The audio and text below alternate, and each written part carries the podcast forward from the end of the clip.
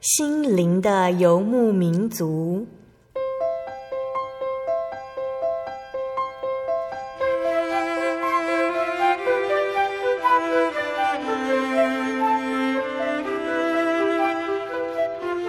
在这个谁都不管谁的后现代社会里，每个人的心灵都是游牧民族。成长的过程就是寻找的过程。每一颗漂泊的心灵，其实都在寻找生命的绿洲。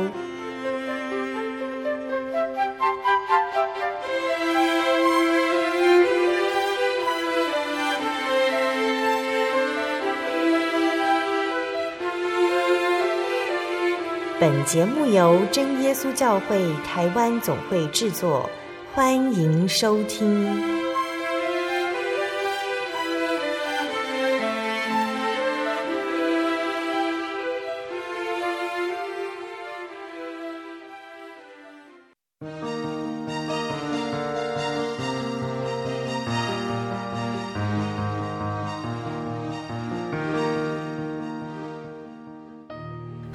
所有在空中的听众朋友们，大家平安，欢迎收听今天的心灵的游牧民族，我是贝贝。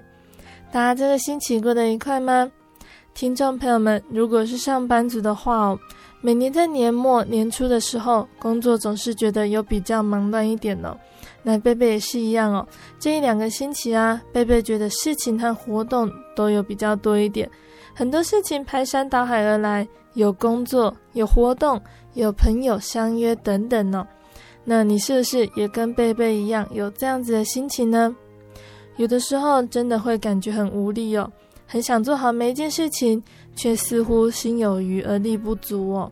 那在这个时候闭上眼睛，常常会想到以前学生时代，除了比较特别的情况，那个时候总是个无忧无虑的日子，没有太大的责任，没有什么负担，当然也没有愁烦。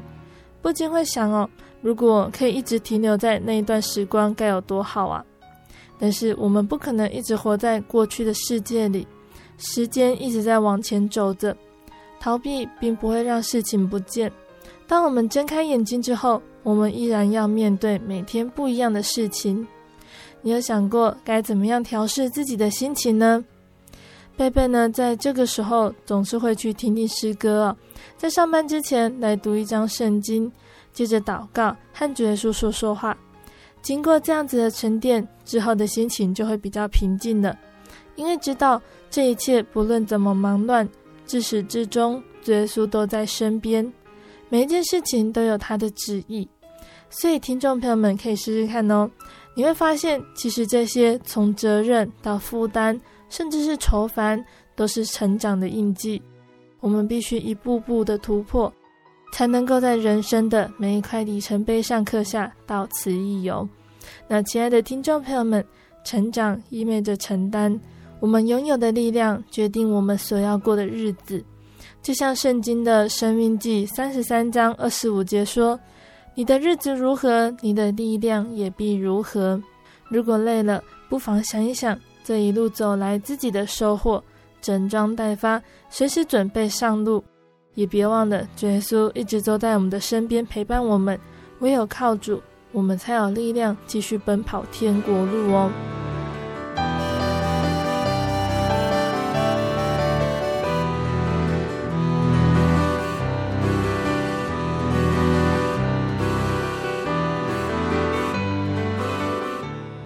要播出的节目是第九百四十七集《生活咖啡馆》绘本分享《敌人派》。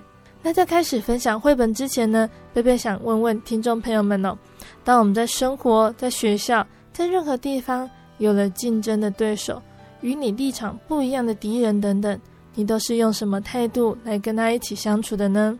特别是在团体里面哦，你不喜欢你的合作对象，你都是怎么样面对你们的合作呢？那今天贝贝要分享的这一本绘本就和这个问题有关系哦，听众朋友们可以听听看，想一想怎么做会比较好呢？今天要分享的绘本故事呢，是由德瑞克·莫森还有泰拉·格拉罕·金恩一起完成的作品哦。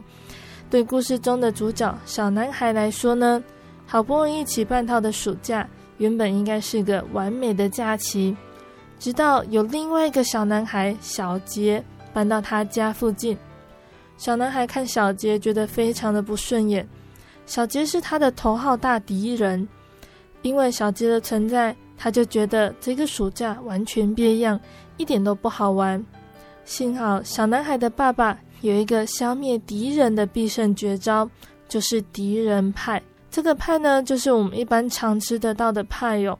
那小男孩不知道这个敌人派要怎么做，但是他的爸爸告诉他，要让这个敌人派发挥最大最大的作用，其中一个秘方，既然是必须和敌人相处一整天。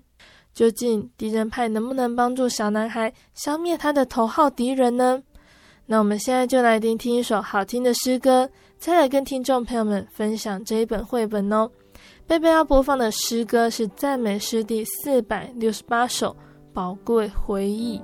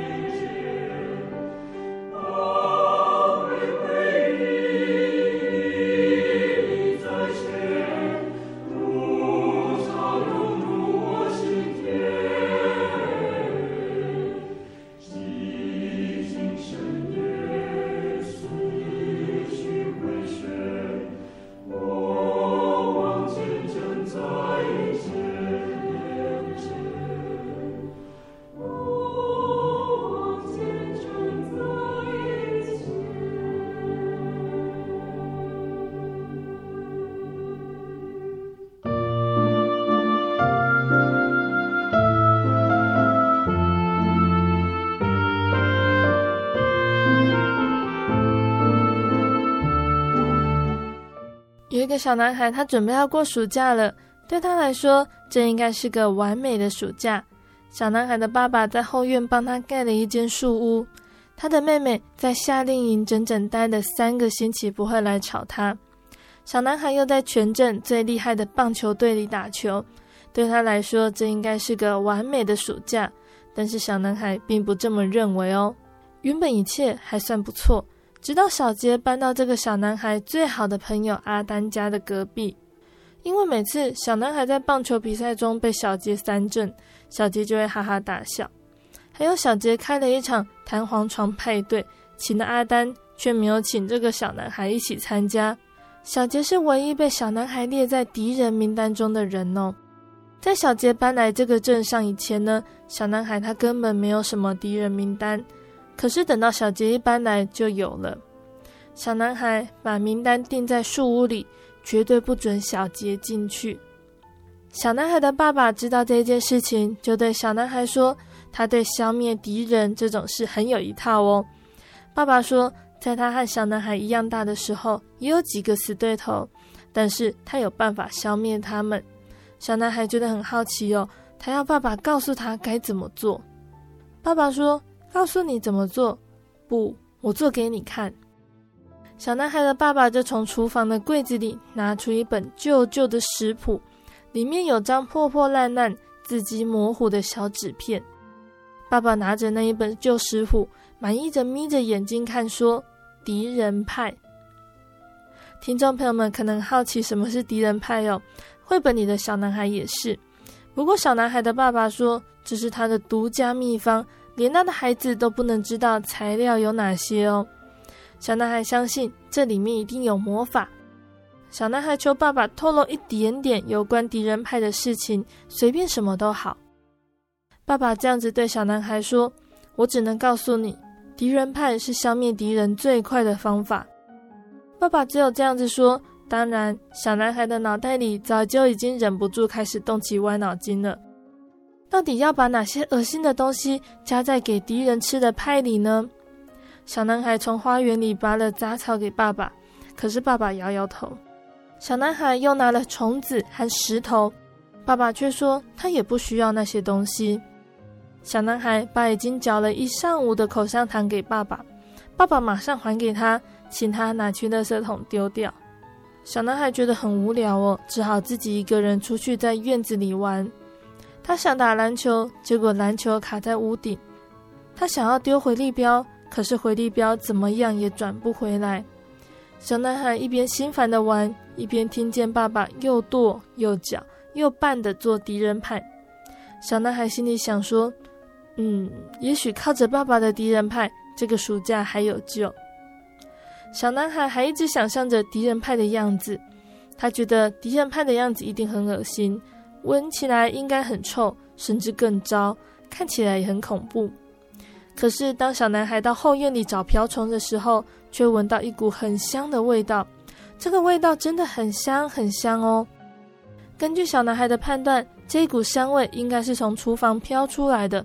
他觉得好奇怪哦。小男孩进厨房问爸爸说：“这是怎么回事？敌人派的味道不应该这么香啊！”但是爸爸很聪明呢，他说：“如果敌人派的味道很难闻，敌人绝对不会吃。”听到爸爸这样子回答，小男孩敢肯定，爸爸以前真的做过敌人派消灭敌人哦。那厨房的计时器响了，爸爸戴上手套，把派从烤箱里拿出来。这个敌人派，它就像个普通传统的派，看起来很好吃。不过小男孩还是搞不懂敌人派有什么作用呢？敌人吃了会怎么样呢？也许头发会掉光光，有口臭。或者是让那些可恶的敌人哭个不停。小男孩继续问爸爸，但是爸爸什么也都不肯说。爸爸只有平静地对小男孩说：“派烤好了，接下来该你出马了。这个部分我插不上手。为了要让敌人派发挥作用，你必须花一整天的时间和敌人在一起。更惨的是，你要对这个敌人很好很好。”这并不容易哦，但是这却是唯一能够让敌人派发挥作用的方法。你确定自己办得到吗？小男孩觉得这件事情听起来很可怕，也很吓人哦。不过他很大胆的，值得试试看。对他来说，当然没问题喽，因为他只要花一整天的时间和小杰在一起，小杰就会从小男孩的生命中完全消失了。于是，小男孩骑着脚踏车到小杰家，砰砰砰的敲门。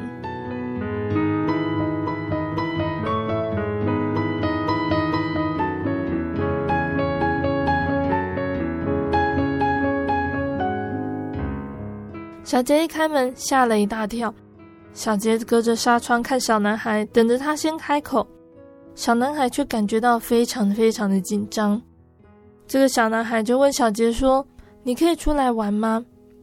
小杰觉得一脸疑惑，他说：“我要去问我妈。”等到小杰回到门口的时候，手里拎着鞋子，表示他妈妈同意的。小男孩看见小杰的妈妈从屋子的转角绕过来向他打招呼。小杰的妈妈还温柔地微笑着对他们说：“你们别闯祸喽。”小男孩和小杰骑了一会儿脚踏车，跳跳弹簧床，然后拿一些水球丢对面的女孩，可是都没有丢中。中午的时候，小杰的妈妈为他们做了午餐。等到吃过午饭，小男孩决定带着小杰去他家玩。小男孩跟小杰一起玩了大半天了，他觉得这个感觉很奇怪。和敌人这样子玩好像很有趣，小杰其实还蛮不错的。不过小男孩当然不能告诉爸爸这件事情，因为爸爸也是费了好大一番功夫才把敌人派做好的。小杰很喜欢小男孩的家，他很喜欢他们家的篮球架，好希望自己的庭院里也有一个。投篮的时候，小男孩故意让小杰赢，只是想对他好一点。小男孩他也发现小杰很会丢回力棒，只要小杰一丢，回力棒就会自动转回来。换小男孩丢的时候，回力棒却飞到后院去了。他们爬过围墙找回力棒，小杰一眼就看见小男孩的树屋，那是小男孩的树屋，他是主人。妹妹想进去，小男孩可以不让他进去；爸爸想进去，小男孩也可以不准。至于小杰嘛。小杰问他说：“我们进去玩好吗？”小男孩觉得有点为难哦。小杰可是唯一被列在敌人名单上的人耶，敌人绝对不准进他的树屋。不过小杰刚刚教他丢回力棒，请他吃午餐，还让他玩弹簧床，小杰应该不能算是真正的敌人吧？所以小男孩爬进树屋，把钉在墙上的名单撕掉。小杰和小男孩在书屋里放了棋盘和扑克牌，他们玩得非常快乐，一直玩到爸爸喊他们吃晚餐。那天晚上，我们的主角小男孩，他的爸爸做了焗烤起司通心粉，那是小男孩的最爱，也是小杰的最爱耶。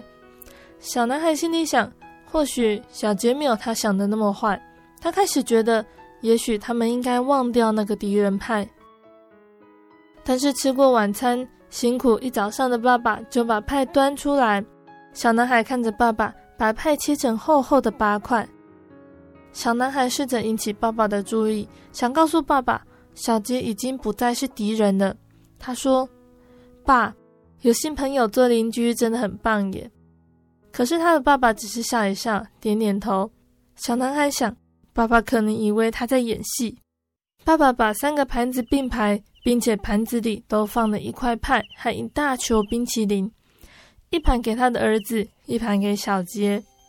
时候终于到了，小男孩觉得好惊慌哦。他发现他根本不想让小杰吃到敌人派，小杰是好朋友，不是敌人，不能让小杰吃到这个派。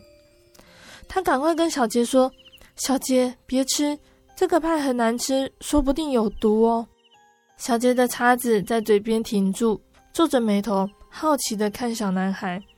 小男孩松了一口气，因为他救了小杰一命。小杰问他说：“可是这个派如果真的那么难吃，为什么你爸爸已经吃掉了一大半了？”小男孩转头看着他的爸爸，没错，爸爸正在吃敌人派耶。爸爸塞得满嘴派，开心的笑了。小男孩看着他们津津有味吃着派。小杰也吃得很开心，而爸爸和小杰连一根头发都没有掉，所以这个派应该没有问题。小男孩自己也尝了一小口，他觉得敌人派好吃极了。吃完甜点，小杰骑脚踏车回家。小杰约小男孩明天早上去家里跳弹簧床，小杰会教他怎么后空翻。至于那个敌人派嘛，小男孩还是不知道该怎么做，他也不知道敌人是不是真的吃了会掉头发。有口臭，他不知道能不能够找到答案，因为他的头号大敌人已经不见了。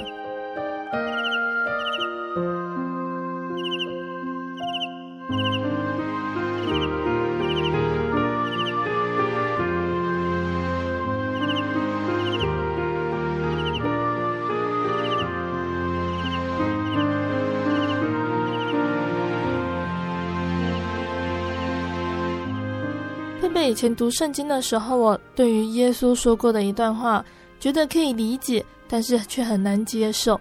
直到看完这本绘本之后，才恍然醒悟。我书里那一段，爸爸对小男孩说的话：“爸爸说，你必须花一整天的时间和敌人在一起，而且你要对这个敌人很好很好。”相同的，耶稣也已经告诉我们敌人派的配方喽。耶稣所说的这一段话是记载在圣经的马太福音五章三十八节到四十节的内容。耶稣说：“你们听见有话说，以眼还眼，以牙还牙。只是我告诉你们，不要与恶人作对。有人打你的右脸，连左脸也转过来由他打；有人想要告你，要拿你的里衣，连外衣也由他拿去；有人强逼你走一里路。”你就同他走二里，有求你的就给他，有向你借贷的不可推辞。你们听见有话说，当爱你的邻舍，恨你的仇敌。只是我告诉你们，要爱你们的仇敌，为那逼迫你们的祷告，这样就可以做你们天父的儿子，因为他叫日头照好人，也照歹人，将与给义人，也给不义的人。你们若单爱那爱你们的人，有什么赏赐呢？就是税吏，不也是这样子行吗？你们若单请你弟兄的安，比人有什么长处呢？就是外邦人，不也是这样子行吗？所以你们要完全像你们的天赋完全一样。那耶稣所说的这一段话可以分成两个重点哦。第一个是我们不要与恶人作对。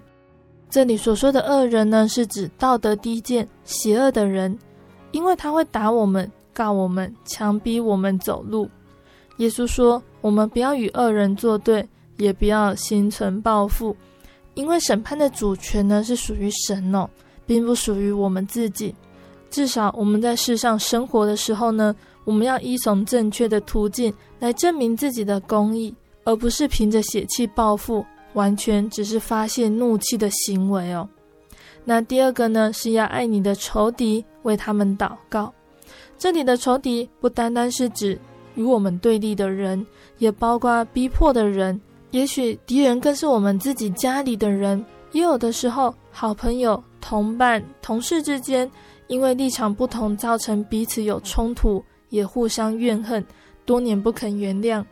那如果有长期收听见证的听众朋友们，或许有听过有的来宾见证，他在刚信主的时候，为了信仰的缘故，受到家人的逼迫，造成家庭里气氛生疏。虽然他们是仇敌，但其实也是我们爱的人，是我们的家人。虽然说我们要爱仇敌，真的是一件很难的事情哦，但是我们可以学习为那逼迫我们的人和仇敌祷告。不是祷告神说快点降下处罚给他们，而是祷告神赐下智慧和机会，让我们能够和仇敌和好，如此就能够成为完全人，像天父完全一样。贝贝相信呢，用耶稣教导的配方做的敌人派，一定可以完全的消灭敌人。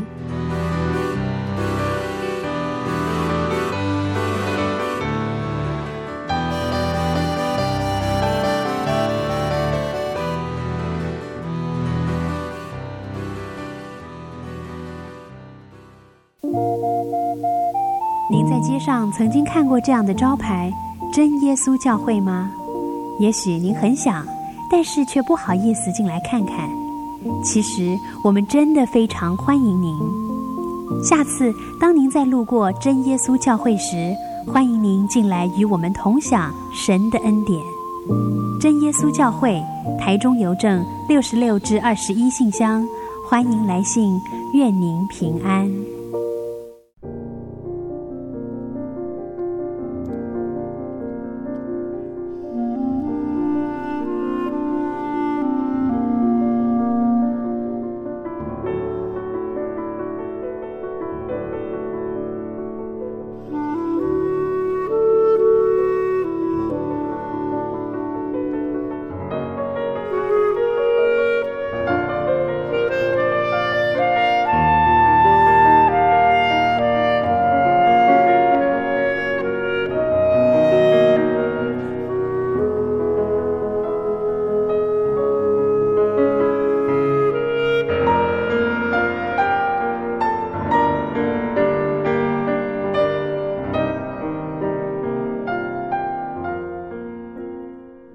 听众朋友们，欢迎回到我们的心灵的游牧民族，我是贝贝。今天播出的节目是第九百四十七集《生活咖啡馆》绘本分享《敌人派》。节目的上半段呢，贝贝跟听众朋友们分享一本叫做《敌人派》这本绘本故事哦，期盼听众朋友们都能够明白，有的时候我们所认为的敌人，只是因为我们站在的立场不同。而事情并没有谁对谁错之分。面对这样子的敌人，如果我们能够明白耶稣的爱，好好的沟通，放下成见来相处，或许我们就会少了一个敌人，而多了一个好朋友哦。那在节目的下半段呢，贝贝还要继续来跟大家分享一个圣经故事哦。欢迎听众朋友们收听。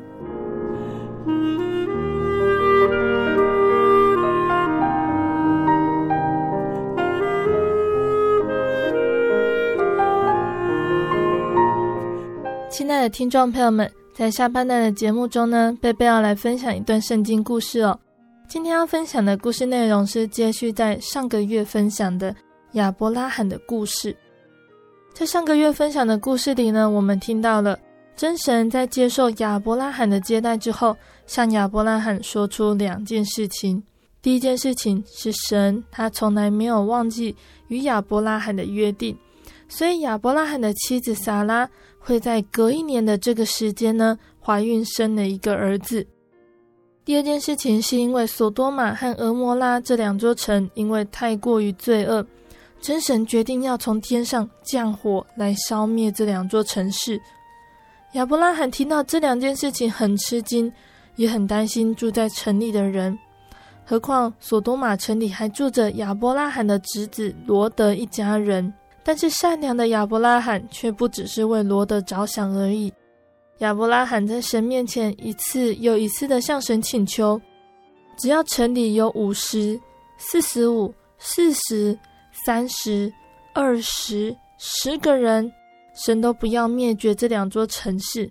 神都同意亚伯拉罕所说的，神借此表现出他的慈爱和公义。但是，索多玛和俄摩拉两座城市里的居民呢，却都让神派去的天使和亚伯拉罕失望了。城里的居民只有罗德一家人没有做坏事，天使也只有救出罗德一家人免于被天上降下的火毁灭。但是在那样的环境里待久了，罗德的妻子也渐渐怀疑神的话。当天使嘱咐他们赶快往安全的地方跑去，不可以回头时，罗德的妻子却留恋自己在索多玛城里的财产和一切。当他回头望一眼索多玛，却成为了一根岩柱，失去自己的生命了。那今天我们的故事要来看看亚伯拉罕从撒拉那里得到宝贝儿子，他的反应会是如何呢？我们一起来聆听接下来的故事哦。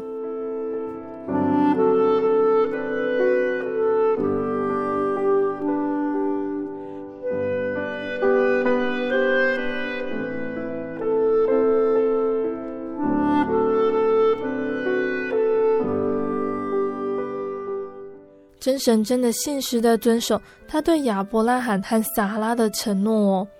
正如神所说的，在神说出承诺的隔年时间，那个时候亚伯拉罕一百岁了，撒拉就产下了一个儿子。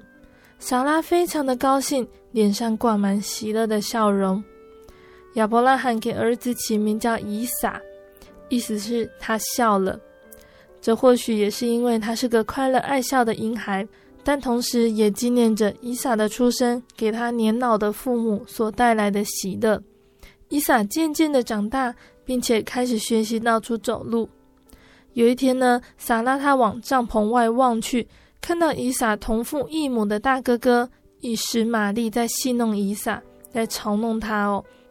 撒拉看得非常的愤怒，他不想要有人和他自己的儿子伊撒竞争。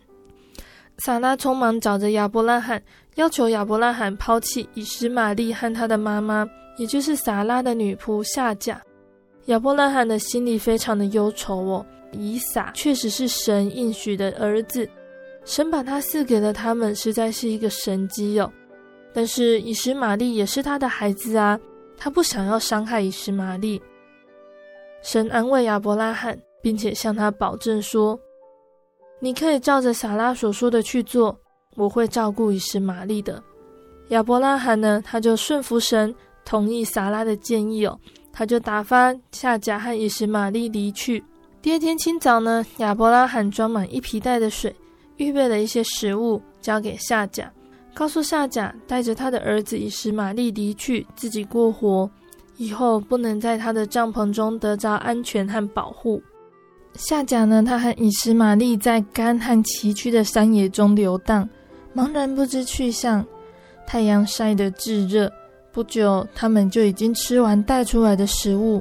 更坏的是，皮袋里连一滴水都已经喝尽了。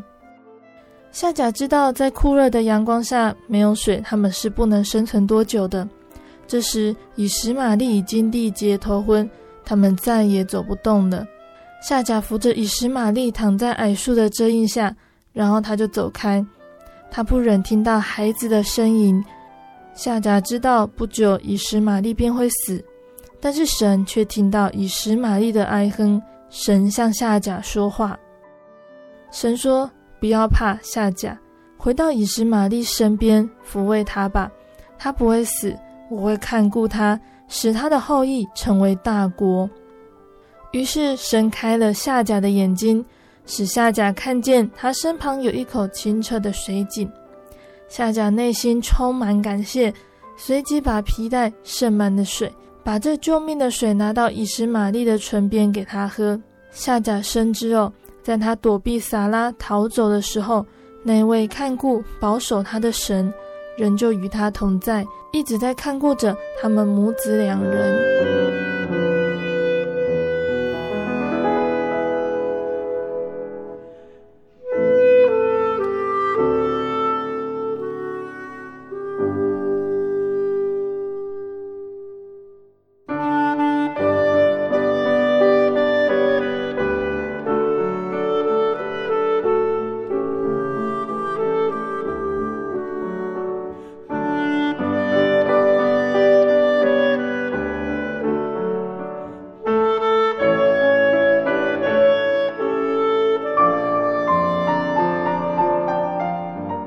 当夏甲和以实玛利离开之后呢，亚伯拉罕这边又发生了什么样的事情呢？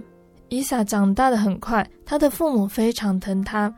亚伯拉罕每次望着以撒的时候，一定都会记起神奇妙的应许。神说，借着以撒和他的后裔，全世界都会得着福气。有一天，神又对亚伯拉罕说话了。神说：“亚伯拉罕，带着你的儿子。”就是你最亲爱的儿子以撒，到远处的摩利亚山上去，把他作为祭牲献给我。亚伯拉罕并不明白为什么神这样吩咐他。亚伯拉罕很疼以撒，甚至愿意舍弃自己的性命去救他。但是亚伯拉罕他却知道，无论什么时候都要顺服神，这是最好不过的。他相信神总有法子履行神对以撒的应许。亚伯拉罕不忍心告诉撒拉神吩咐他要做的事情，他也没有跟任何人提及这件事情。第二天一大早啊，亚伯拉罕唤醒以撒，带着他一同前往摩利亚山地去。同行的还有两个仆人，还有一只运载物件的驴子。当他们起行后第三天，亚伯拉罕就看到神所选的山。亚伯拉罕就吩咐仆人和驴子在一个地方等候，然后带着以撒慢慢地走上山去。以撒背着一束柴，亚伯拉罕则提着一把锐利的刀和一个生火的火盆。以撒就问亚伯拉罕说：“我们已经有火和柴了，但是献给神的祭牲在哪里呢？”这时亚伯拉罕回答说：“儿子啊，神自然会供应的。”到了山顶，亚伯拉罕把石头叠成一个祭坛，然后把柴放在上面。最后，伊萨可能已经有猜到那个真相了。伊萨的爸爸温柔地抱起他，把伊萨放在祭坛上，又绑住他的手脚。亚伯拉罕提起他闪亮的刀，准备向下刺入伊萨的身体。就在这个时候，神说话了。神对亚伯拉罕说：“住手，亚伯拉罕，不要伤害孩子。我已经看出来，无论发生什么事，你都信我，爱我。”当下，亚伯拉罕把手垂下，他好一阵子不能相信这是事实。以撒得救了，喜乐和感谢如浪潮在他的心底澎湃。亚伯拉罕颤抖地解开以撒。现在，亚伯拉罕知道了，神从来不希望以人作为祭牲，不像迦南地的人以活人献祭给他们的神明一样。这个时候，亚伯拉罕抬头看见一只公羊，公羊卷曲的双脚。给稠密的小树缠住了，亚伯拉罕就用刀杀了那只公羊，然后存着感谢的心，把公羊烧在祭坛上献给神，并且把那个地方起名叫做耶和华以勒，就是神必预备的意思。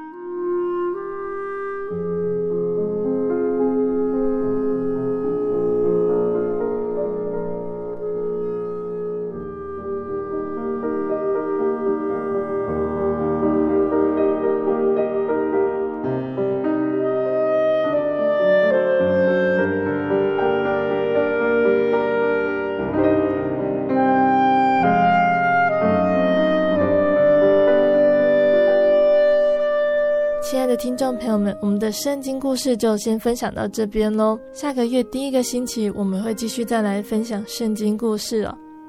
那听众朋友们在听过这一段故事之后，有没有什么样的想法呢？当神呢告诉亚伯拉罕要他献上爱子以撒的时候，圣经里面并没有记载显示亚伯拉罕内心的挣扎情绪，包括是疑惑、惊讶或者是不舍的心情。反而呢，毅然决然，隔一天就准备好献祭的物品，带着以撒往摩利亚山地去了。那究竟是什么样的信心，让亚伯拉罕如此顺服神的命令呢？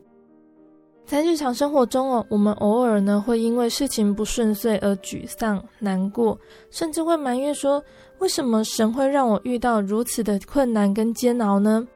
神为什么不能照着我希望的方式成全呢？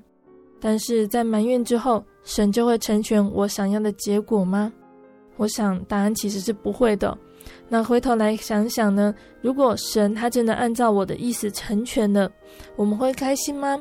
贝贝想应该也是不会的，因为人的意思不一定会是最好的。神在创造人的时候呢，就给人自由意志的选择权，因此人时常在想要怎么做才是最好的。但是往往都是为自己想哦，很少会想到是否合乎神的旨意。圣经里面记载的亚伯拉罕呢，他就是我们生活中很好的榜样哦。亚伯拉罕做到了完全的顺服，他相信神的旨意是美好的。亚伯拉罕不带丝毫犹豫，果决的去做神要他做的事情。这样的顺服对我们来说，感觉会是很大的冲击哦。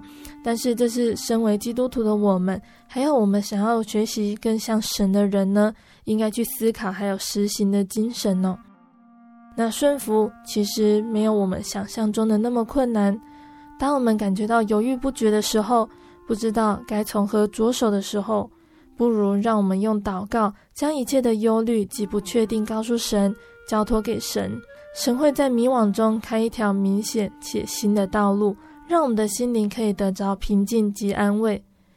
我们不要一味坚持自己的想法，而是要用心倾听神的话语，最后领受神所安排的美好结局。就像亚伯拉罕听从神的话一样哦，最终他能够得到神的赐福，而且是最大的福气。但是人要怎么知道神的安排是什么呢？我们这样做到底是不是顺服神的旨意呢？这应该也是很多人觉得困扰的地方哦。那与其想东想西，不停的猜测神的安排，不如就顺着每一天发生的事情，尽力做好我们该做的。神的安排是奇妙的，也是出人意料的。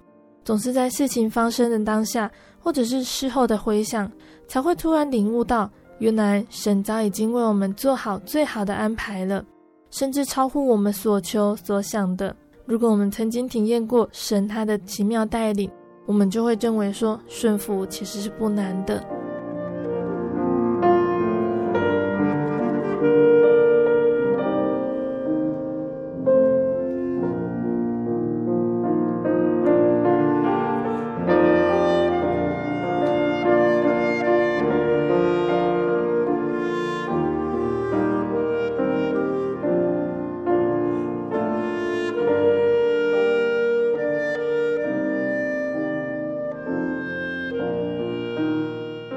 再来，我们要来谈谈呢，亚伯拉罕他五次的舍去，在我们的一生呢，我们都想要得到，要得到平安，要得到财富，要得到很多很多的东西哦，但是通常都不尽如人意。但是亚伯拉罕他的一生呢，却是不断的舍去。亚伯拉罕舍去的越多，得到的越多。亚伯拉罕得到的福气哦，可以说是无人可比的。那这几个月的圣经故事分享呢，我们都是分享亚伯拉罕的故事哦。那今天我们就要来看看亚伯拉罕他这几次的舍去，让他得到了什么呢？第一个呢，亚伯拉罕他舍去本地本族跟他的夫家。在刚开始呢，神对亚伯拉罕说话，告诉亚伯拉罕要离开他的本地本族还有父家。那像现在的移民呢、都是已经知道要去的地方比现在更好，我们才会想要移民。但是神要亚伯拉罕离开本地本族父家的时候，并没有说要搬到哪里去，也没有说要搬去的地方是怎么样的好。而事实上呢，亚伯拉罕到了神他指示的迦南地之后呢，还曾经遇到饥荒，但是亚伯拉罕都没有发怨言。而我们今天也要学习顺服神的带领，不管过程结果如何，都能够像亚伯拉罕一样不发怨言，不要处处以自己的眼前利益为考量。那第二个呢？亚伯拉罕舍去肥美的平原。大家不知道还记不记得亚伯拉罕跟罗德呢？曾经因为他们的家产呢，牛羊太多了，他们两家的仆人在相争。那两家的仆人相争，一劳永逸的方法就是要分家了。亚伯拉罕提出的方法是让罗德先选，罗德向左，亚伯拉罕就向右；罗德向右，亚伯拉罕就向左。那他们站的地方呢，马上就可以比较得出来，东边约旦河的全平原草木茂盛是比较好的，因为罗德举目就看见，并且马上就选择了那个地方。可是，难道亚伯拉罕看不出来东边跟西边两个选项的差别吗？亚伯拉罕当然看得出来，但是亚伯拉罕心里呢，一定有可以舍弃肥美平原的心理准备，才会提出这个解决两家纷争的方法哦。难道没有比较公平的方式吗？我们在这边呢，先不讨论这个。但是世界上不是每件事情都可以有让双方都认为公平的方法。其实整个世界的纷争就是来自于自以为是的公平，但却彼此冲突。大家都不愿意吃亏，就会产生不和。但是如果以后来的发展来看，罗德虽然占了便宜，而结果却让他频频吃亏哦。当罗德遇到神要毁灭索多玛跟蛾摩拉，罗德只能没命的逃跑，一无所有，而且仅仅只能保住性命，连回头一望都不能，否则就会像他的妻子变成一根盐柱一样。那我们大家都知道一句话。吃亏就是占便宜，而且我们有永生的盼望。如果还在地上与人斤斤计较，小心占了地上短暂的便宜，却亏了天上永远的福气。所以，我们也要向亚伯拉罕学习，情愿吃亏，或许能够免去如罗德般不必要的考验。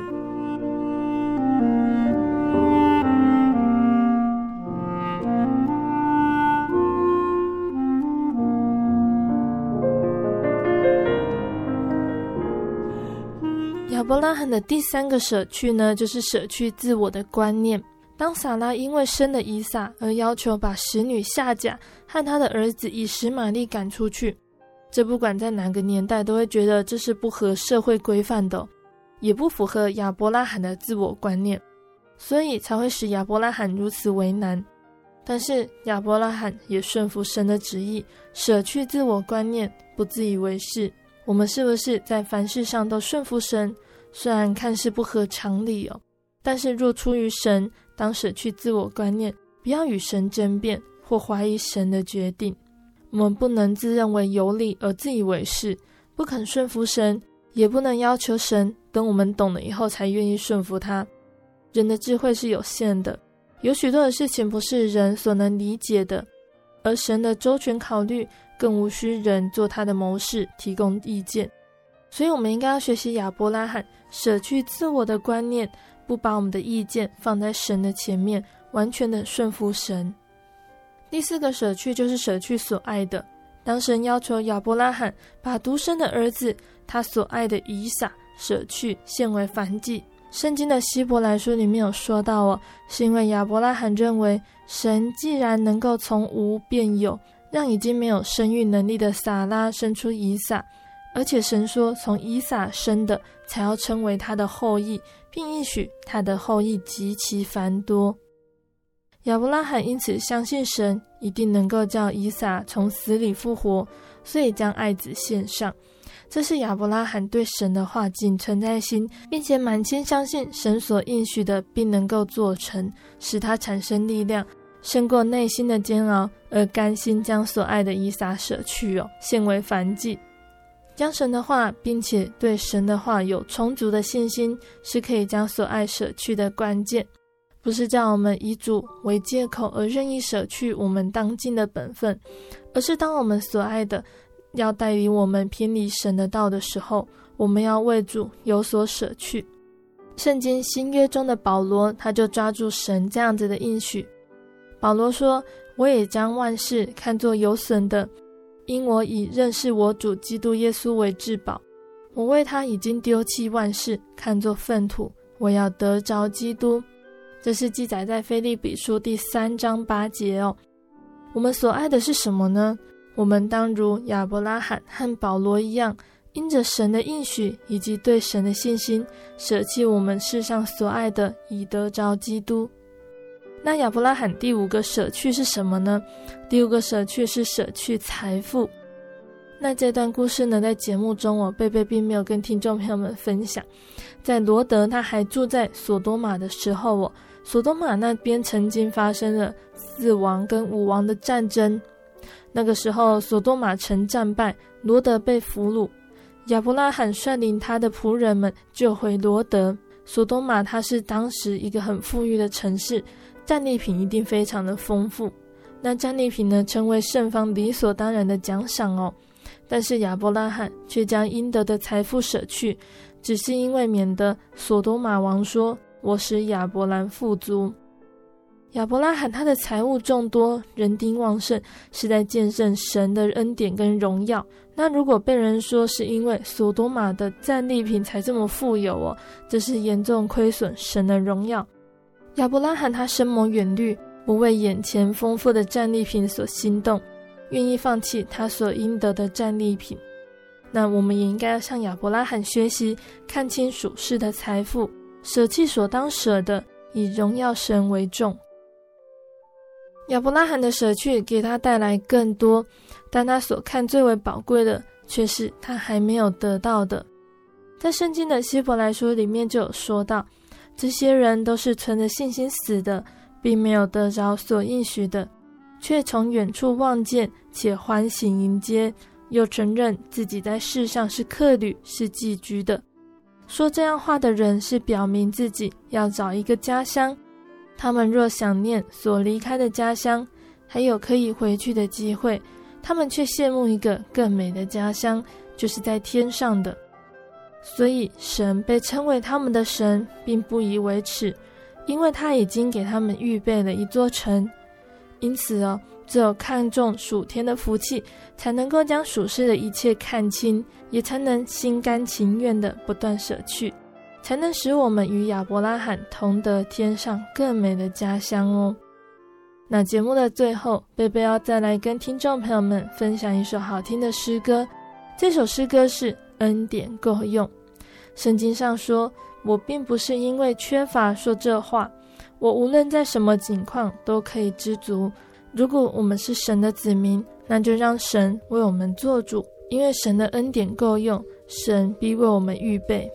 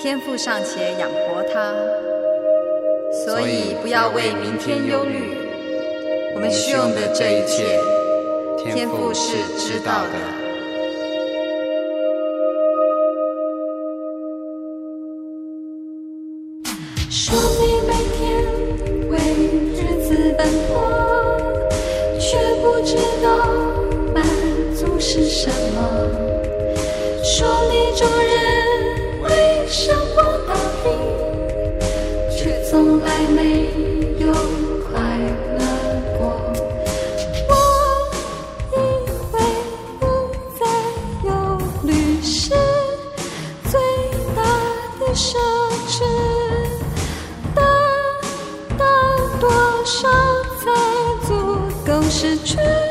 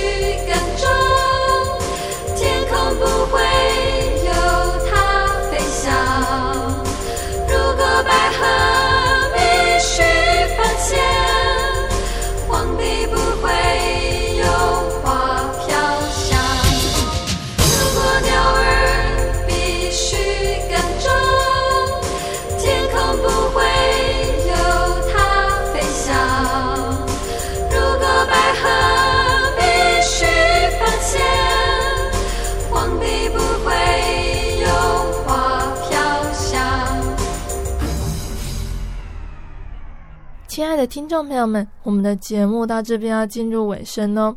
如果你喜欢今天的节目，欢迎来信索取节目 CD。